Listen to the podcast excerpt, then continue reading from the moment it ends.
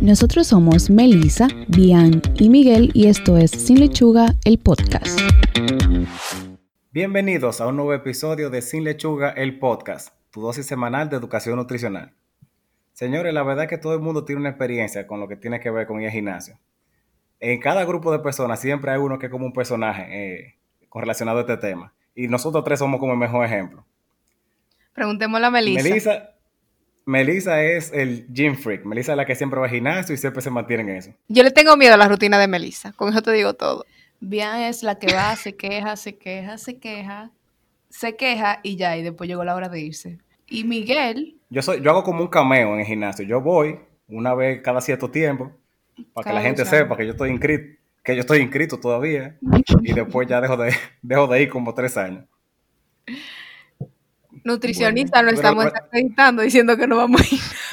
Sí, vamos a tener que poner la pila. Pero en, la verdad es que no importa qué tipo de persona uno sea en el gimnasio, a todos nos ha pasado que cuando usted llega al gimnasio, una de las primeras cosas que hace es, bueno, llevarse de quien tiene más tiempo allá, porque asume que entonces para tener los mejores resultados, eh, lo ideal sería seguir consejos de, la- de las personas que tienen experiencia. Entonces, para nosotros evitar eso y, y dejar de propagar lo que son estos mitos relacionados al gimnasio, tenemos un invitado muy especial el día de hoy. Entonces, eh, nuestro invitado es especialista en fitness y nutrition, es entrenador personal eh, por el coach, por el National Council of Strength and Fitness, tiene un diplomado en nutrición y dietética por la AVSS y actualmente está haciendo un diplomado en nutrición deportiva por la YMCA, Instituto Universitario. Entonces, sin más preámbulos, Jorge, bienvenido a Sin Lechuga. Hola, gracias por la invitación. ¿Cómo No, estás? de verdad, gracias a ti por dedicarme un tiempito en, en- en estos tiempos de cuarentena. Siempre. Entonces, mira, Jorge, antes de iniciar, hay una duda que tenemos que salir todo, es una cosa fundamental. ¿Qué es, o sea, de dónde sale y por qué es Pepa y Pepo? O sea, ¿qué, qué son esos ¿Quién- personajes? quiénes ¿Cuál es el son? ¿Quiénes son esos? eso? Ok, lo de Pepa comenzó fue porque un día yo estaba subiendo una conversación, entre comillas, ficticia de una persona que se desacataba los fines de semana y el lunes comenzaba una dieta detox. Y la conversación Mm. iba como que, bueno, Pepa, eso no te funciona. Y la gente se comenzó a reír. Y yo, oh, tiene un buen feedback. Y lo utilicé, lo utilicé en otro story. Y a la gente como que le gustó. Yo dije, bueno, vamos a hacer un personaje. Oh, Pepa es una persona que mete la pata, por así decirlo, en nutrición, en gimnasio, en, todo ese- en todos esos temas. Entonces, como se estaban quejando algunas mujeres de Pepa, Pepa, el femenino, surgió Pepo. Porque también los hombres meten la pata con el tema de la nutrición, con el tema de los ejercicios. Algunos se toman una batida de espagueti para aumentar de peso. Así. tu real estómago. Pero muy Pero fuerte. el tema de Pepe y Pepo es simplemente es para relajar, para que la gente se sienta como que un poquito más relajada cuando, cuando tiene una fuente de, de información. Que cuando esté leyendo se sienta como, déjame seguir leyendo, porque esto me da risa y me voy a leer el post completo. Pero no es con el tema de ofender a nadie, es simplemente para relajar. Yo creo que todos hemos tenido un momento Pepa o Pepo. Yo creo que sí. Yo también. Sí, yo creo que definitivamente todo el mundo Sí. lo ha pasado por ahí. Lo peor es cuando tú te das, cuando tú comienzas a ver para atrás y tú comienzas a aprender nutrición y tú dices, "Diache, pero yo hice eso mismito. Ahí es que fuerte. Exacto, o sea, nos, nosotros como, como Estudiantes. estudiantes hicimos muchísimas cosas que en el momento de cuando estábamos estudiando, ese era el boom del momento y que todo el mundo lo hacía y nosotros creíamos que también e- era, era bueno hacerlo, porque yo recuerdo que cuando estábamos en la universidad eh, salió lo del vinagre de manzana. Ahí fue que salió eso y yo les voy a confesar que yo me bebía mi vinagre de manzana también. Tú Eso era sucumbiste un a la momento panacea Pepa. de la nutrición. Un momento Pepa de. Wow. Ese fue mi momento Pepa, lo confieso. Pero después que tú estudias y tú comienzas a leer, tú dices, Dios mío, ¿qué yo me estaba haciendo? O sea, ¿En qué caíste? ¿en qué caí? Pero yo creo que es el punto que todo el mundo tiene que llegar, o sea, superar todos los momentos Pepa y ya sabe que no es necesario hacer ninguna de esas locuras que andan en internet y echar para adelante con lo que sí funciona y con lo que sí deberíamos de hacer. Nosotros teníamos un profesor que decía que la gente hace de todo por perder peso, menos lo que tiene que hacer. Y es así. Sí, hacen de todo menos lo que funciona. sí. Entonces, Jorge, antes de entrar en materia propiamente al tema de hoy, que va a estar súper chulo, queremos saber cuál es la situación que más te preocupa de cómo se está desarrollando el mundo del fitness, así como de tu perspectiva y tu realidad? Mira, lo que yo veo es que hay mucha desinformación.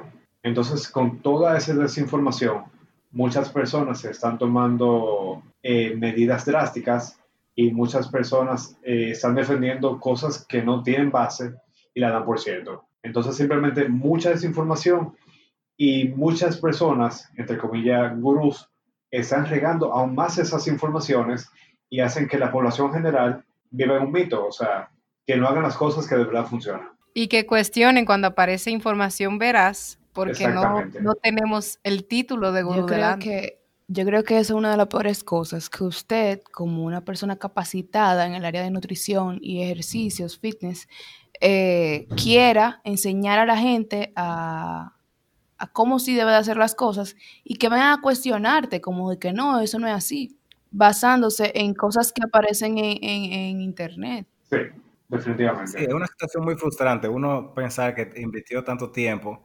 educándose sobre un tema y quiere como compartir todo lo que ha aprendido para que la persona tome el mejor camino y después una persona que simplemente eh, porque tiene una, una, cantidad de seguidores, tiene una plataforma, comparte esa información y uno tiene que luchar con eso, como hasta cierto punto. Es una situación delicada. Pero mira, a mí me sucede que hay muchas personas que tienen 20 o 25 años en el mercado, en lo del fitness, y tienen 25 años haciendo las cosas mal. Entonces, yo que tengo 2, 3, 4 años haciendo las cosas bien desde cero, me cuestionan a mí.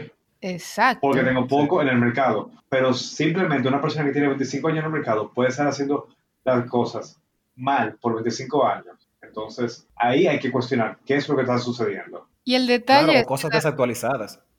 La gente, exacto. es como Miguel dijo, el detalle es que si tú no te actualizas, lo que funcionaba, como Melissa dijo, nosotros éramos usuarios de vinagre de manzana, pero ya se desmintió eso. Nosotros somos mucha gente. No, yo tampoco, tú sabes que yo no como de nada, pero hay que ser solidario.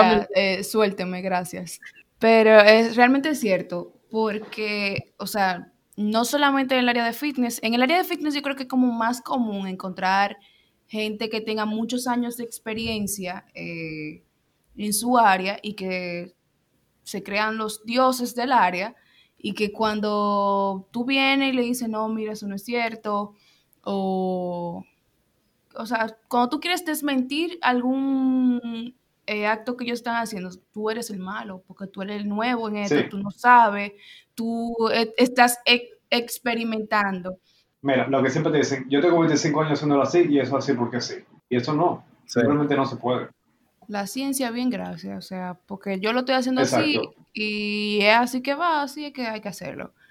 Pero realmente ahí, o sea, yo eh, siento que la gente ahora lee más que al inicio de cuando empezó el mundo de la revolución fitness y que quizás ya no se lleva de todo el mundo. Hay mucha gente que sí, que sigue llevándose de lo que dice cualquier persona, pero sí hemos ido poco a poco evolucionando. Sí, ya está cuestionando un poquito más. Exacto. Entonces, para entrar en materia, hoy vamos a tumbar esos mitos que son muy propios de lo que cuando vamos al gimnasio. Así como le, eh, seguimos a esa persona, que en nuestro caso es Melissa, en las rutinas, señor. Las rutinas de Melissa son muy fuertes, amigas. Si usted la necesita, contáctela. Eh, vamos a tumbar como todo lo que se dice, se cree y que muchas veces llegamos a hacer, porque eso es de gimnasio, eso es lo común cuando tú vas al gimnasio y muchas veces son mitos que no tienen fundamento. Como Jorge explicó, que puede venir de alguien que lo está propagando porque así es que se hacía o entiende que se hace de hace mucho tiempo atrás. Entonces, el primer mito que vamos a tumbar, Miguel, será el ejercicio aeróbico adelgaza y las pesas te hacen, o sea, te hacen como ensanchar, tener cuerpo cuadrado, como dice la gente. Bueno, es un depende, porque el ejercicio aeróbico sí te ayuda a adelgazar si se hace un déficit calórico, pero si hace en un sub, exacto, si estás quemando más calorías de las que consumes y haces cardio, claro, vas a bajar, pero si estás consumiendo más calorías de las que quemas y haces cardio, pues no vas a bajar. Entonces, el cardio es una herramienta que te puede ayudar, pero eso no significa que tú hacer cardio te va a hacer rebajar o adelgazar. En cambio, con el tema de las pesas, tú vas a aumentar de masa muscular, pero no es como las personas creen, que por ejemplo, si tú levantas pesas por un año, te vas a poner como Arnold Schwarzenegger. O Imposible. Exacto. Es imposible. Y la gente cree que levanta una pesa, principalmente las mujeres, creen que le van a, a levantar una pesa y se ponen como un hombre. Cuando hay, hay hombres que tienen 20 años entrenando y todavía no se han puesto como Arnold. Exacto. Jorge, yo de hecho he visto hombres en un gimnasio levantando pesas casi en posición de Neo, así como en Matrix, casi de espada, porque pesan tanto que no la pueden levantar.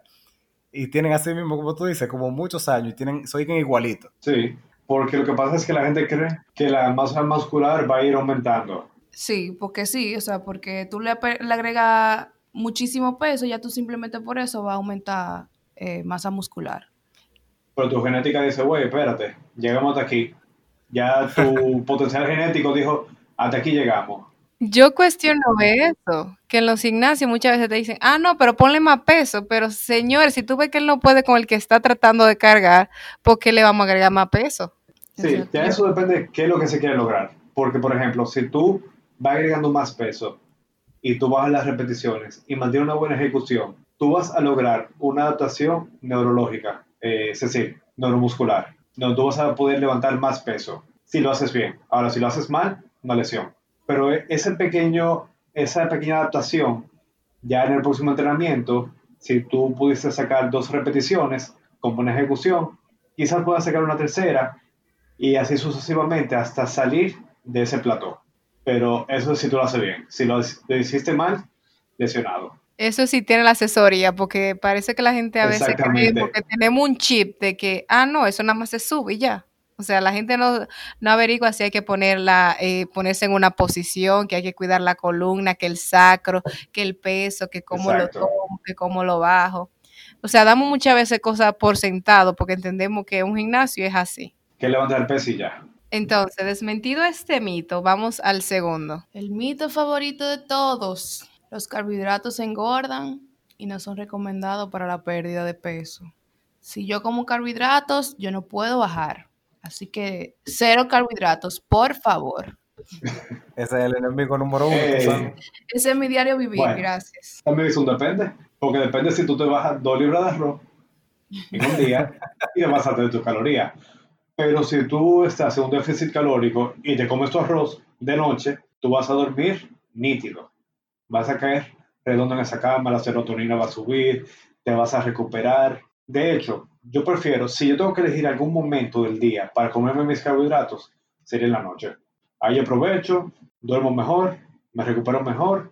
Es decir, me conviene más en la noche que en la mañana, de- desde ese punto de vista. Eso, Jorge ha tocado un punto muy importante que es el horario, porque la gente entiende que tú no puedes comer carbohidratos, pero que de noche menos todavía, Eso es lo peor. porque de noche, en, eh, eh, de noche engordan más. Sí, el cuerpo tiene un switch eh, sobre Exacto. eso. Exacto. El cuerpo tiene un switch que cuando dan las 6 en punto de la tarde, y el cuerpo dice, güey, lo que vamos a comer se convierte en grasa. O sea que a las 5 y 59 no hay problema. Pero ya a las A 6 las en seis en punto, punto ya, ya- Yo no entonces sé como que tiene cómo lógica. ese mito ha reinado tanto, porque a pesar de que Sí. eso se dice, uno va a una fiesta en, en diciembre, uno come arroz a qué hora. a las 10, a las 11. 10, 11. Entonces, como, ¿qué tan sostenible es como que yo haga esa práctica todos los 24 y 31 de mi vida y luego esté diciendo que a las 6 yo voy, eh, no, o sea, me va a engordar más? O sea, yo aumenté dos tú sabes que en diciembre la gente está programada que se aumenta de peso para bajarlo en enero. Pero porque estamos programados, no es porque de verdad yo noten de que yo me acosté con dos libras, o con 159 libras y me levanté con 163 porque comía arroz de noche. sí, que eso fue lo único que tú hiciste, comer arroz de noche. Yo creo que eso viene de cuando decían los padres de nosotros, desayuna como un rey, come como un príncipe y será como un mendigo. Ah, sí. Ajá. Yo creo que por ahí puede andar el asunto, por Es lo menos en ese país. Pero sí, No, señor, claro.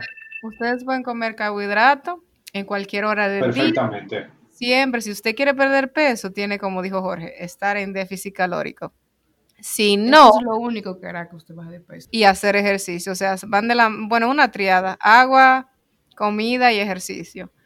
Pero no es que porque un día yo me co- yo haga algo fuera de eso, también voy a aumentar, que eso es también otra creencia, de que creemos que si estoy a dieta hoy, por así decirlo, y mañana yo la rompo porque la rompí, según yo me comí ese cheesecake que no estaba en, mi cálculo, ya yo perdí todo. Lo que sí, eh, también es un pero, y es como el tema de que hay personas que por ciertas condiciones patológicas no van a responder muy bien a los carbohidratos porque no están asimilando por la resistencia de la insulina, pero ya eso es un caso aparte, o sea que una persona sana no tiene absolutamente ningún problema. Por eso es tan importante que usted visite a una persona capacitada en la materia para que le pueda decir eso. O sea, no cualquier persona te va a hacer a ti, te va a decir a ti que tú tienes problemas, eh, o sea, tú como persona individual tienes problemas para eh, asimilar los carbohidratos. Y que por eso, por esa razón, tú tienes que tener una dieta diferente. Pero no que porque simplemente alguien lo diga, que todo el mundo tiene que tener, eh, comer pocos carbohidratos, va a ser así. Exacto. Otro mito es el de que la barriga, la panza, solamente se baja. Exacto, que la panza de Pepa, que solamente se baja haciendo abdominales. Mira, ahí tú puedes poner dos mitos. Tú vas a poner ese y también que si tú haces abdominales, la barriga se te pone dura. Sí. Ah, sí, yo he que la grasa se endurece, ¿no? La grasa se endurece, acuérdense. Sí, la grasa se endurece. Entonces, si la grasa se endurece del abdomen, no haga abdominales. Pero la grasa no se endurece, la grasa es grasa, no es un músculo. Entonces, tú hacer abdominales, vas a gastar más energía, vas, bueno, puedes lograr un déficit calórico si tú haces muchos abdominales y lo combinas con un entrenamiento de pesas y de cardio, pero el tú hacer abdominales por sí solo no te va a hacer secar cuadritos, porque eso es bajar tu porcentaje de grasa. Si tú haces muchos abdominales, lo que vas a lograr es tener un core bien fuerte más nada. Pero si no baja la grasa, tus cuerpos no se van a ver. Vas a seguir haciendo abdominales toda la vida para seguir teniendo un óvalo. Sí, mira, yo veo mucha gente que se la pasa todos los días haciendo abdominales. Y después ven acá, tú haces abdominales todos los días, pero cuando tú sales de aquí es a comer comida chatarra, a comerte todo lo que tú quemaste y un poquito más. Entonces, algo no cuadra. Exacto. Que la figura geométrica que están buscando no es la correcta. no, no, es la correcta. no son cuadritos, son circulitos. Exacto. Próximo mito que vamos a desmentir, en lo que creo que ya lo hemos dicho en el primero, que es en lo que respecta a las mujeres, que los ejercicios pueden que, dependiendo del tipo que hagan y la frecuencia que lo hagan, pueden tener una apariencia masculina. O sea, vamos al gimnasio a desarrollar esa apariencia masculina. Mira, eso tú puedes verlo de dos maneras tú puedes ver la mujer que entrena duro y usa fármacos, es decir, esteroides, y sí, con el tiempo va a lograr una apariencia masculina. Tienes el otro caso, que es la mujer que simplemente va tres, cuatro veces a la semana, hace su rutina, come bien y lleva una vida saludable. Esa mujer nunca se va a ver como un hombre porque no está usando fármacos ni se está yendo a los extremos. Por otro lado, tú vas a ver a la mujer que tiene un porcentaje de grasa muy bajo porque se la pasa haciendo dietas extremas o es una fase de competencia, entrena con mucha frecuencia y sobreentrena su cuerpo y también al tener su porcentaje de grasa tan bajo, ya se va viendo más los huesos y dice, bueno, tiene la apariencia de hombre, tiene sus atributos, por eso pueden decir, pero el tú entrenar con pesas no te va a hacer lucir como un hombre. De hecho, te va a hacer ver mejor y sentirte mejor. Lo interesante es que lo dijo Jorge y no nosotros, gracias. Él, él, él sabe de gimnasio, él ve eso, él, ve todos los tipos que describió.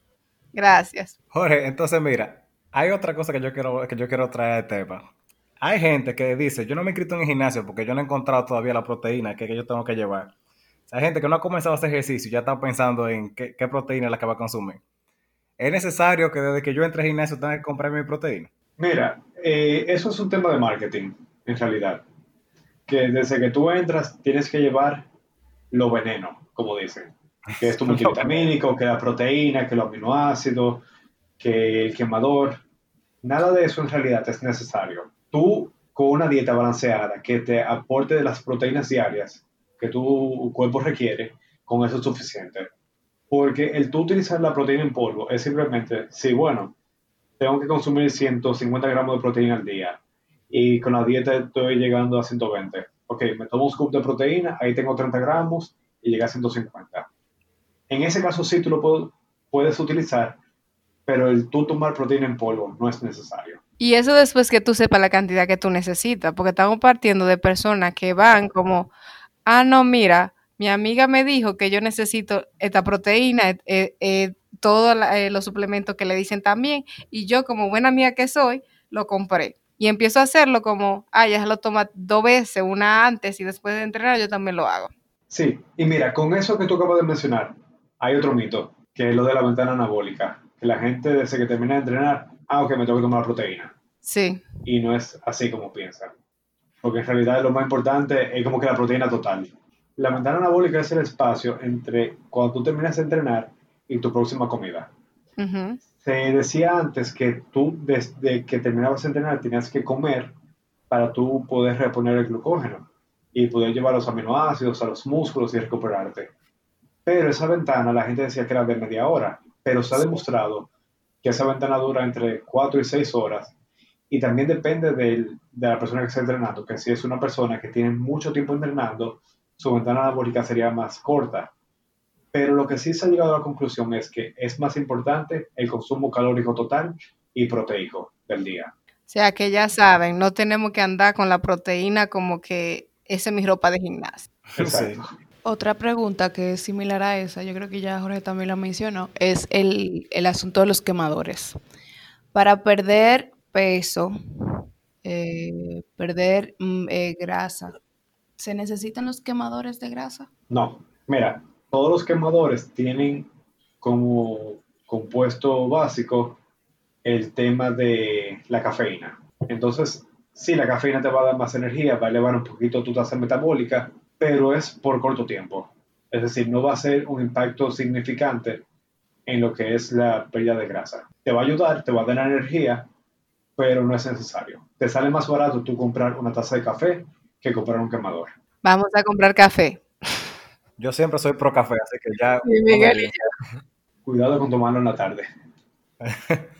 No te preocupes, que Miguel es el personaje que no va al gimnasio y yo les hago corriendo. Podemos. y yo no bebo café, así que. O sea que estamos bien. de verdad, me dice no le gusta café. O sea que estamos, la práctica la estamos haciendo bien aquí. Entonces, finalmente, el próximo mito que queremos eh, sacar contigo es, ¿es necesario realizar el cardio en ayunas? Depende si te gusta. Si te gusta, tú lo haces. Si no te gusta, no lo hagas. No hay que martirizar. Porque, exacto. Muchas personas creen que si tú haces el cardio en ayunas, tú vas a quemar más grasa. Sí, tú vas a quemar más grasa en ese momento, pero el cuerpo es dinámico en la utilización de los sustratos. Si tú en una parte del día utilizaste más las grasas como energía, a través del día vas a utilizar más los carbohidratos ese estudio creo que fue Alan Aragon, que lo hizo hace como dos o tres años, que es uno de los más influyentes en la área del fitness y ha tenido mucha información de valor. Muy bueno. Entonces, el cardio en ayunas lo puedes hacer si quieres. Si eres una persona que prefiere hacer un entrenamiento en la mañana y otro en la tarde, lo puedes hacer.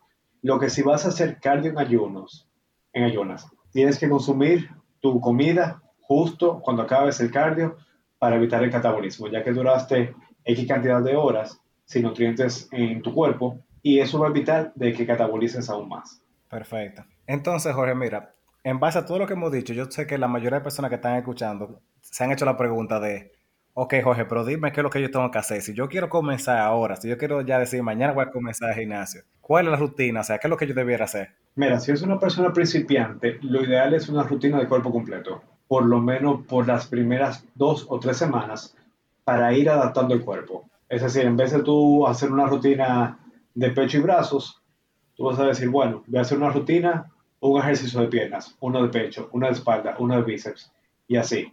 Así poco a poco te vas a ir acostumbrando a los movimientos, a la mecánica, el cuerpo no te va a doler de manera grave. Entonces, ya cuando tú llevas dos o tres semanas, tú vas haciendo unos cambios en los splits tú dices, bueno, ya yo tengo cierto tiempo, déjame ir ya entrenando de manera más específica. Y dices, ok, lunes voy a entrenar pecho y tríceps, el martes voy a entrenar piernas, el jueves y así, poco a poco.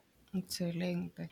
Eh, otra pregunta es, ¿cuál es el error más común que comete una persona cuando va a realizar eh, eh, actividad física por primera vez? Querer usar demasiado peso. Es decir, levantar con el ego y no por los resultados. Hay muchas personas que en el primer día dicen, yo soy fuerte y voy a levantar 100 libras. Pero no, no puedes, tu cuerpo no está adaptado, simplemente te vas a lesionar. Mira, por eso yo soy una gente muy humilde. Yo cojo la pesa de dos. la, que, la que yo entienda que no me va ¿Qué de dos?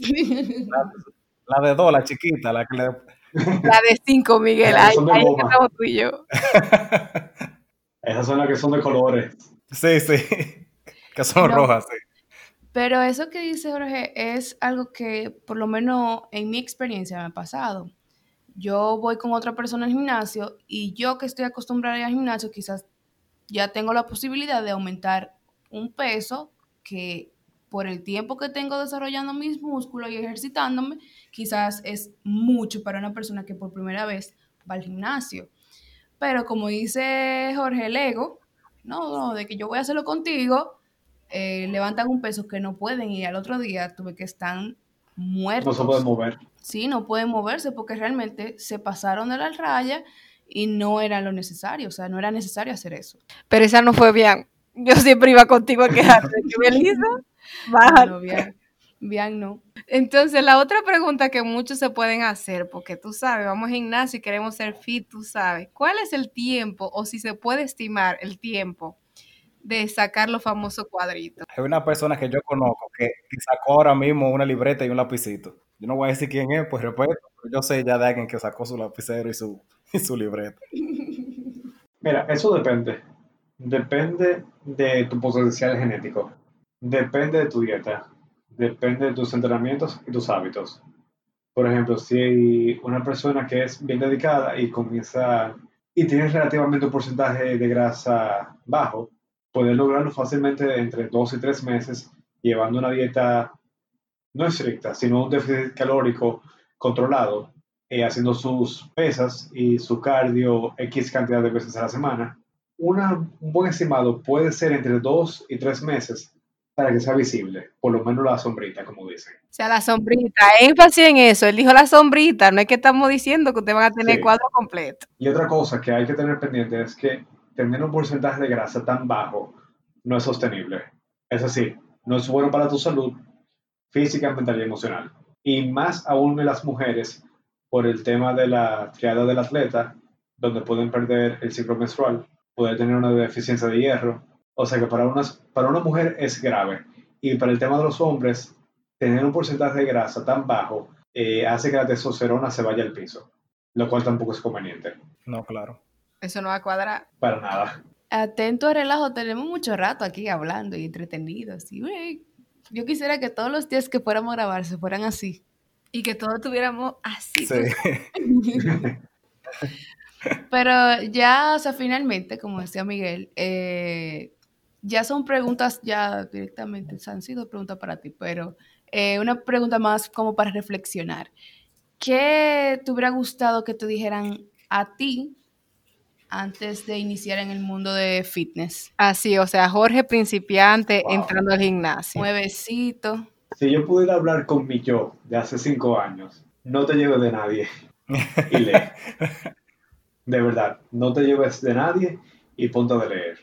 O buscar un asesor en el área que tú sepas que sí te puede sí, Definitivamente. Y que no sea una persona que se base solo en lo empírico. Una mm. persona que de verdad sepa la ciencia y sepa aplicarla. Exacto. Hay mucha gente buena, señores. Hay mucha, mucha gente buena por ahí. Pero esa gente que es muy, muy, muy buena, quizás no se conoce tanto como ese que es, no es tan bueno y el que, se, el que todo el mundo conoce. Y otra cosa, no se dejen llevar de los cuadritos. De los cuadritos, sí. No porque alguien tenga cuadritos, músculo, un brazazo. No es lo mismo que yo, o sea, una persona que no es para nada pro gimnasio, en un gimnasio le diga a alguien por un tema que esté hablando, porque no tengo el cuerpo que se supone que debo tener si estoy en el gimnasio, a que se le diga quizá una melisa, y le puede estar diciendo lo mismo que yo, que tiene el cuerpo más definido y todo eso. ¿Por qué? Porque la gente entiende que el cuerpo es sinónimo de, conocimiento. claro. Y eso es un grave error. Eso es algo que incluso pasa en el área de nutrición, que si el nutricionista está sobrepeso, eh, es porque no sabe. Y realmente no es así. Quizás esa persona tiene algún problema con su peso que no es que simplemente sepa o no sepa de nutrición. O sea, la nutrición va mucho más allá que eso y lo mismo pasa con, con el fitness. Es mucho más que músculos. La ciencia es más allá de lo que tú puedes ver, sea, más allá del cuerpo. Sí, y eso del gimnasio es mucho más profundo de, los que, de lo que las personas creen. Totalmente, totalmente. Bueno, Jorge, yo creo que no queda más nada que decir. La verdad que muchísimas gracias por acompañarnos en este episodio y por compartir con nosotros tu conocimiento. La verdad que yo creo que fue una experiencia muy grata y que muchos de nuestros oyentes van a aprovechar mucho de tu conocimiento en el mundo deportivo. Muchas gracias por la invitación. Las puertas siguen abiertas. Si tú quieres venir otro día y tienes un tema, nosotros estamos aquí. Sin lechuga. Muchas gracias. Cuando quieras puedes pasar por aquí y, y, quizás la próxima vez que grabemos no estemos cada uno en nuestras casas, sino que podamos estar en el estudio de Mr. Rafa grabando todos juntos y conviviendo. Sí, sí definitivamente. Bueno, eh, bueno, Jorge es nuestro primer invitado en cuarentena, así que gracias por acompañarnos. Y si tienen preguntas para un próximo episodio, aprovechen, déjenla, que podemos ubicarlo fácil ahora que estamos en cuarentena.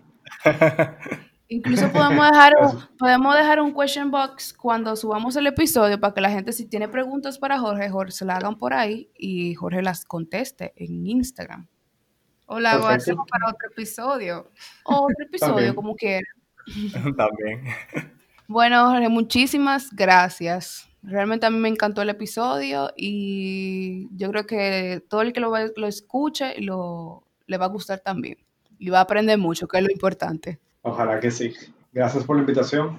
De verdad que fue estupendo todo. Hemos llegado al final de este episodio. Recuerda seguirnos en nuestras redes sociales como Sin Lechuga RD en Instagram y Facebook y en la plataforma de podcast de su preferencia. En la descripción del episodio podrán encontrar las fuentes bibliográficas que utilizamos para desarrollar el tema de hoy. Y al igual que las dietas, empezamos de nuevo el próximo lunes. Bye. Bye. Este episodio llega a ustedes gracias a Hillary Nutrition.